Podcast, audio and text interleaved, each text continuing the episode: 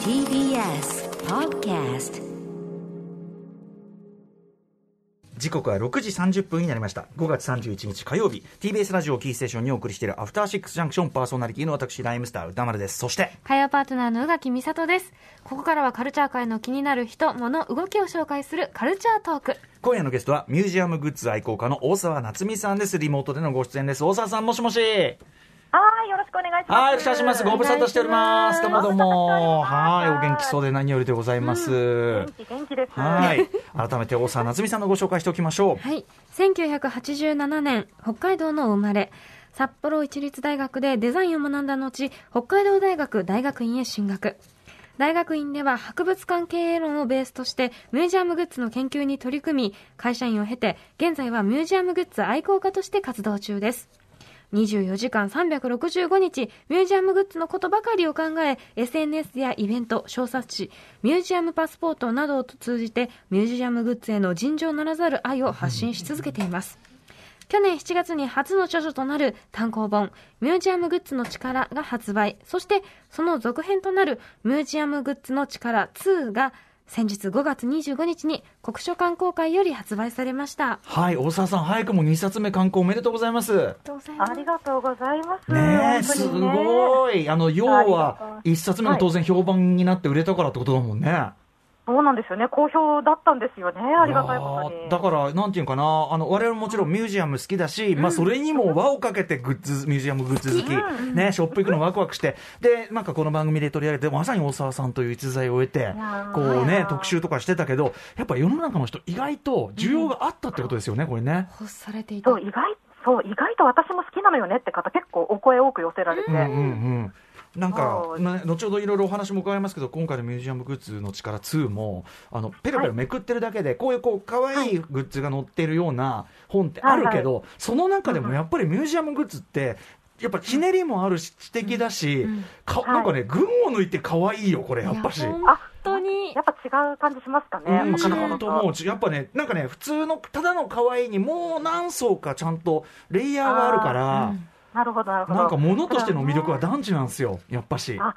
やっぱね、学術的な裏付けだったり、そうそうそうそう正確性だったりね、そういったものがあるんですよね。あとその展覧会のこれ用に作ったものっていうのに込められた、例えばそのキュレーターの方の方の熱とか、うんんそうですね。なんかい本当にいろいろがただ可愛いとかただおしゃれじゃんの上にさらになんかあるっていうか。ああ、嬉しい、うんそそういうのもこもってる本になってよかったですね、すご間違く。いないと思いますそしてまさに大沢さんがご自身でね本当に収集、はいそううん調査されてというものですからね、はい。ありがとうございますそうなんですさあということで、えー改めまして今夜はどんな話をしてくださるんでしょうか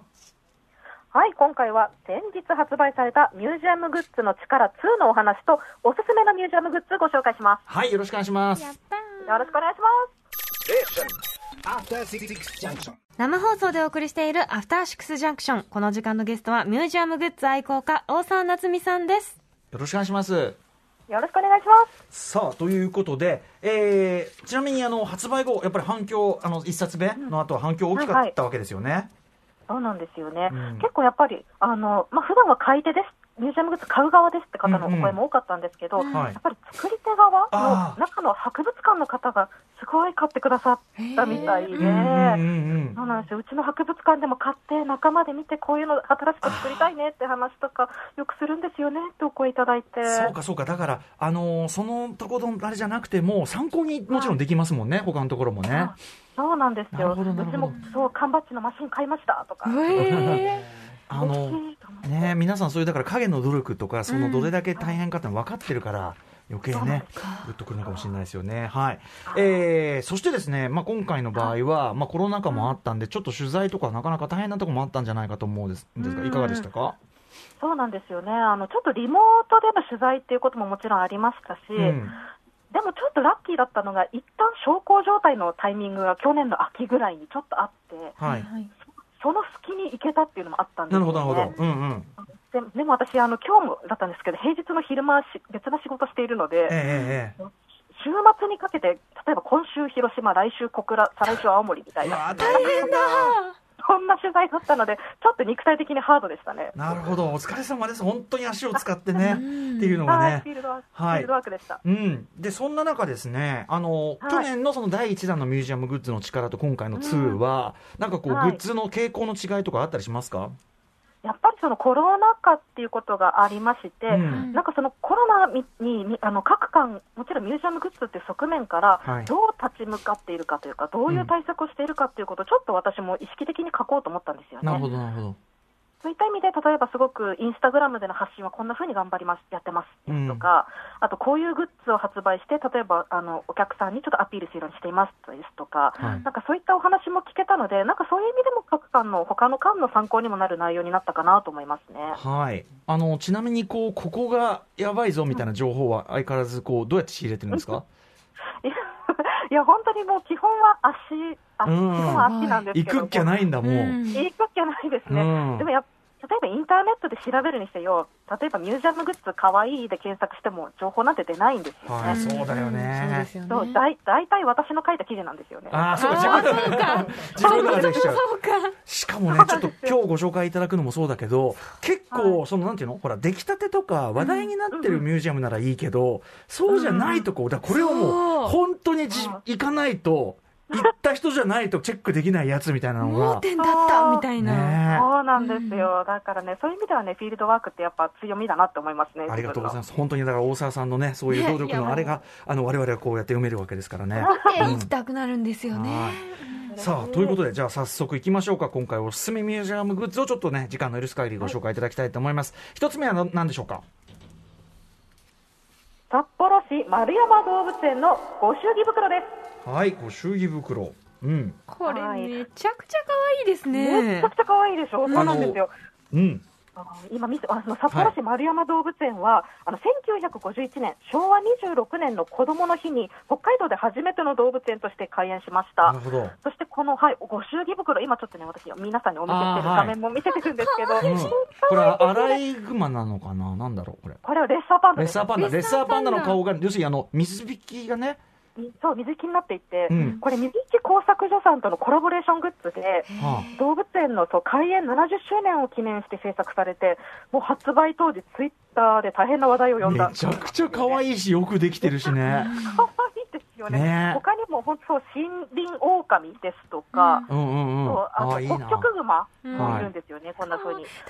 狼がペロって舌が出ててうんかわいい出確るかのにが確可か愛にくして、こんなことできるんだね水引きでねこの作家さんに出会うまでがすごいと思ったんですけど。うんうんうんほん本当にこの3種類ともやっぱり北国を生きる動物たち、寒いところに住む生き物たちなので、やっぱり北海道の寒さっていうものをちょっと感じて、動物たちの生き生きとした姿を見た後にぜひ買ってほしいなと思いつつ、そうう、んでも、水引工作所さんのオンラインショップですとか、そういったところでも購入可能ですあのなるほで、どそうなんですかそうなんです、なんかちょっとしたお祝いね、なんかお友達にちょっとおめでとうって時とかにさりげなく渡したりしたら、うんうんとっても喜ばれる一品だと思います。これでちらも丸山動物園さんナイスアイデアですねこれねうん本当ナねイスアイデアですよね、本当に可愛い、これはぜひ皆さん買ってほしいです。割とごしゅポチ袋とかでいいやつんたまにねミュージアムグッズとかそういはういはい展覧会なり出てたりしてそれ必ず買ってるんですけどあのはいはいはいそう正月のあのスんスタッフの皆さんの1000円お年玉用とかにはい買っとくって買ってんだけどありがたいあのはいはいはいこれはもうあったらもう超まとめ買いしちゃう本当に。あーぜひぜめひちゃくちぜゃひです可愛いぐだ人にあげたくな ってなくなってまた買いたくなる買いまたた買ってみたいな、そうね立体感もすごい可愛いのでおすすめです。札幌市丸山動物園のご祝儀袋をご紹介いただきましたさあどんどんどんどん行きましょうか続いてははい。古代オリエント博物館オリジナル手ぬぐいオリエントの地図と遺跡。よいしょちょっと大沢さはんどうなってるんですか大沢さんもうちょうど私先週5月18日先々週かあのーはいちょうどそのサンシャインとでサンシャインのがすごくいい感じででその中の古代オリエント博物館のオープン当時から78年オープン当時からあるけど久々に行ってあですげえ良かったんだよって話をしたばっかりでねえと聞きまして。にもかかわらずらず、ミュージアムショップをちゃんと見ておらず、 プどういうことなんだ、本当だどよ、ういうことなんバだ。カバカバカそういうわけまたあまた行く理由ができた、ね、そうまた行ってください。かわいいこちら手ぬ手ぬぐいなんですけども、あの、古代オリエント博物館、おっしゃった通り、池袋サンシャインシティ内にある博物館なんですけども、はいい意外と、あれですよね、古代オリエントって私たちエジプトぐらいしか知らなかったですそうよね、ねなんか。うんうんそう意外と、モヘンジョダロってどこだっけみたいな。確かにゆあのモヘンジョダロ聞いたことあっても場所上ズバリ分かんなかったりとかうそうんなんですよ、そういうなんか横といいますか、横の広がりというか、地理的な広がりを把握するために、はいこの手ぬぐいっていうメディアを用いたのが、もうさすがな一品ですよね。なるほどうんうんうんそうでこの手拭いの今、こうやって広げてみてるんですけど、スタンプを実際にあのミュージアムショップでこうやって押すことができるんですよ、ここで。自分で押すんですね、えそーれ。あそう自分で押なすんんだですよ、遺跡のスタンプをここだなっていうところに押すんですよ、はいそれでこの手拭いが自分で完成するというスタンプになってるんでなするよほどね。ねそっかそうこれはね、ぜひね、歌村さん、買わなきゃだめですいや、ほんねと。っていうか、まずさ、古代オリエント博物館、いや、いい博物館だけど、やっぱりその、うんうんなんていうかな、あんまり正直ね、平日とか人いなくて、かなりこう、はいはいそ、そこがまあ、狙い目感があったんだけど、穴がそこに大沢さんがい、やっぱりその、普通だって、古代オリエント博物館のミュージアムグッズだから、その、要するに、あの、し、調べたりとかじゃ絶対出てこないから、こ確かにここ、度肝抜かれましたよ。あ嬉しい、インタビューも今回掲載しておりますので、うんうん裏話がね、みっちり読めるのもいいところかなと思いますね。実はそのすごく本当にあの我々が知らなかったそのあれすごくあの貴重な展示もめちゃくちゃあるしめっちゃくちゃあるねありますよね、すごいいい博物館なんですよね、本当にね。ですあよそね、なんか研究員さんのね、なんかトークとかも結構あるので、うんうんそれも絶対行ってほしいですね、すほどごい楽しいので。はい、ということ面で白いですね、ぜひ皆さん、だからあれですよ、あのグランドシネマサンシャインで IMAX 見て、この流れでサンシャイン行き、オリエント美術館、これ博物館、これちょっとおすすめのラインですゴね、こーれルデねン。ルート。ゴールデンターン、ターン、ドーン、決ま った。はい。ありがとうございます。決まりますねえー古代オリエント博物館のオリジナル手ぬぐい、オリエントの地図と遺跡、えーこちらをご紹介いただきました。三つ目いきましょうか。ポーラ美術館展示ペーパー文庫本ブックカバー封筒セットです。ポーラ美術館、これはあの本に載ってないやつなのかな。これはね、本に載ってないやつもね、うんうんちょっと紹介してみようかなと思いまして、あの、ポーラ美術館ご存知ですかね、はい箱根にある。の箱根にあうん、って、なんだけど、箱根、そうちそょうっとさ、ちょっと離れたとこにあるじゃないですか。そうそうなんですよ、ね。その、あ、ポラ美術館行きたいけど、ちょ、ちょっと今この時間じゃ行けないな、みたいなことが多くて、実は僕行ったことないんですよ。いやーね、行った方がいいんですうん、よ。行った方がいい。こうれもん。行った方がいい。印象派ですとか西洋絵画ですごい重要な絵画もたくさんあって、1万点以上ありますので。そうなんだよね。で、このミュージアムグッズなんですよ、うんこちらちょっと今、画面にもちょっと映してるんですけど、はいはいはいあの日本展示図書館で昔、過去に使われていた展示の蔵書をリサイクルした素材に、はあ、はあの所蔵品のモネの風景画とか、マティスの切り絵作品をプリントした、なんかこういう封筒ですとか、あとブックカバへーもこうやってあるんですよね、だから手触りがね、あーちょっとザラザラしてるんですよあ。ね。へえ展示が展示本のリサイクルってすごい面白いですね。そうなんだ。へえ。 そうなんですよね、知らなくって。うんうんうんでなんかこれもあの収益があの収益が新しい展示としての制作費用に使われるというふうに聞きましたので、あーなるほどんかねそういった意味でね社会貢献にもつながる一品なのかなと思いますね。ね、あのパッと見普通のこう色の封筒とかかなって思って見ると、よく見るとテクスチャがこう違うっていうこうかって、ね、うんそうなんですよ、展示になってるっていうのが可愛いしねこの取り組単み純にね可愛いですうしんね、うんうん、そうそう裏もねこんな風に展示になってて、へえ、なるほどなるほど。へえ、ポラビスカ生き残ってありますね。あうーんそうなんですよ、粋なことをやるのででブックカバーもなんか何種類かあってお気に入りのものが3種類ぐらいあるはずなので。いいなあ。ねこれもね、うんぜひぜひ探してみてほしいこです、ね、れをかけるために本を選びたい。うんああ、まさにいいですね。 ナイスうんナイなるほどス。すごいおしゃれなグッズです。ポラ美術館すごいですね1万点もあるんだこれはやっぱ行かねばこう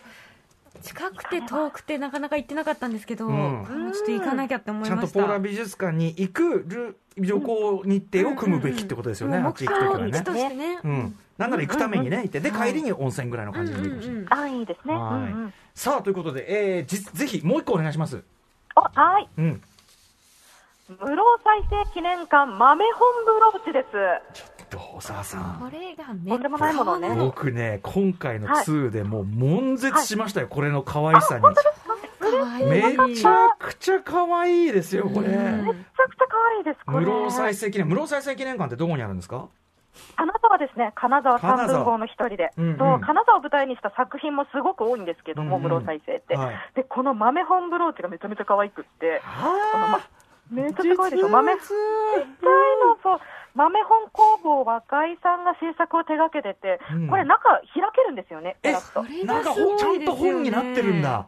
そうなんですよ。全部は載ってないんですけども、うんうん冒頭部分ですとか、目次の部分ですとかが印刷されてるので。かわいい。あとね、何がや可愛いってね、しおりがピュンってはみ出てるんですよ、下から。よ仕事が。非常に細かくてね、で、その金沢舞台にしたやっぱ作家なので、うんうんすごくやっぱあの金沢に行って現地であの記念館に行くあと、ーやっぱここかっていう気持ちそにうだなるのよで、ね、そそううだだよよねね。そうなんですよ。もうフー一ド度がね行きの新幹線とかでそう読んで、あ、着いたここかって言って、西側のほとり歩いたりとかして、うんでうんおお土産にこのブローチを買ってつけて帰るっていうルートがもうまたできちゃうわけです。最高です正直ね、室尾再生、そんなに僕、明るくないんですけど、逆にこのグッズを従前に味わう、ゲットするため、そして従前に味わうために、ちゃんと読んでみようかな、触れてみようかなって気持ちに入もりな口るにし、ね、してね。はい。うんこれ、めちゃくちゃセンスいい。あ、嬉しい。よかった。刺さるものがあってよかったです。もうこの豆本工房若井さんっていうのがあるんですね。そうなんですよね、うんうんだから、こういうなんか作家さんとコラボレーションしたグッズっていうのもすごい大事ですよね。さっきのねで手拍子もあって、うんうんそああ、背拍子もちゃんとできてて。う。手拍子もあって。はあ、かわいい。うわ、かわいい。でも、ああ、かわいい。なんかブローチだから、どこにつけようって考えるのもすそうごでい、すよもちろん飾るのもいいんですけど、うんうん。カバンにつけちゃおうかなとこか。れ、なほんか本でね、大沢さんかな身につけられて、これ写真があついてて。私です。そうなんめですち。ゃくちゃ、もうこ、これでまず、俺これで、あ、え、何これみたいな、すっげえ可愛いんだけど、と思って。で、見たらこれだったんですよね。そうなんですよまとめてつけても可愛いですよね、可これ。愛いよ。こんなんつけてる人、これはもう、もう、もう、きもう、これ好かき、好き、好き。好きってなっちゃう。うん、なりますよ、めちゃくちゃいい。はい、ということよでかった、あのさっきのね、あの水引き、あの札幌市丸山動物園の、あれもね、水引き工房とか、そういうそういうちょっとだから、あの技術があるところと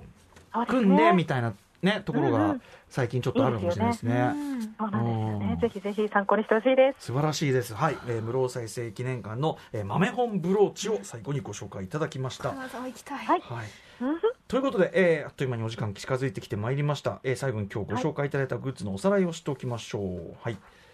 まずはじゃあ、えっとうん今日紹介したミュージアムグッズなんですけれどもまずは札祝市丸山動物園のご祝儀袋うん。古代オリエント博物館のオリジナル手ぬぐいオリエントの地図と遺跡そしてポーラ美術館の展示ペーパーブック文庫本ブックカバーそして封筒のセット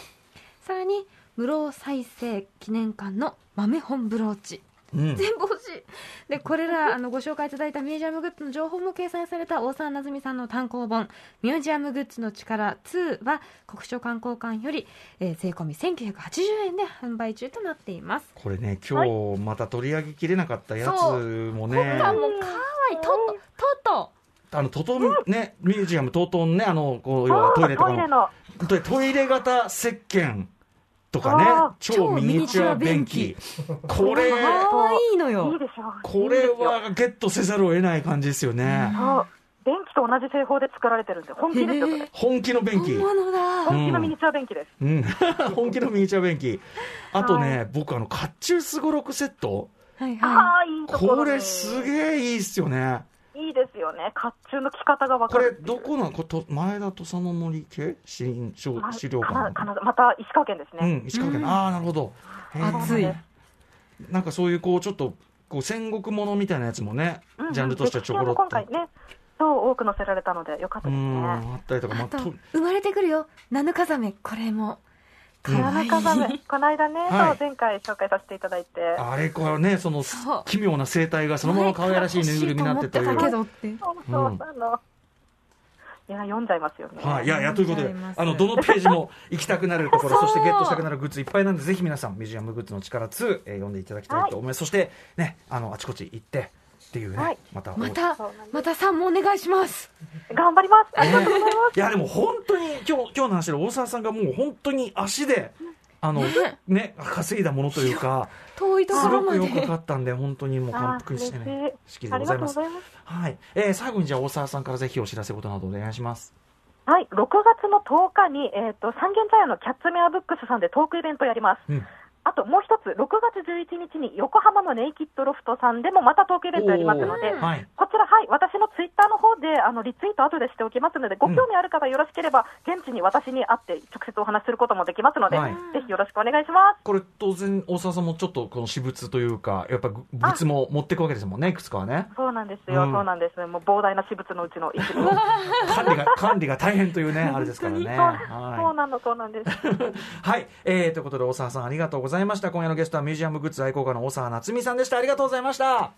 りがとうございました。またよろしくお願いしますははいい、お願いします。はい。えー明日のこの時間は脚本家で映画監督スクリプトドクターの三宅隆太さんいろんな形でこの番組お世話になっておりますが久々におすすめの劇場未公開映画もう三宅さんだけがディグでくるから大沢さん両同様ねあの本当にみ三宅さんがちゃんと見て選んだえーやつ、えー労力がかかった、えーおすすめ作品を伺っていきます。 Station. After Six Junction.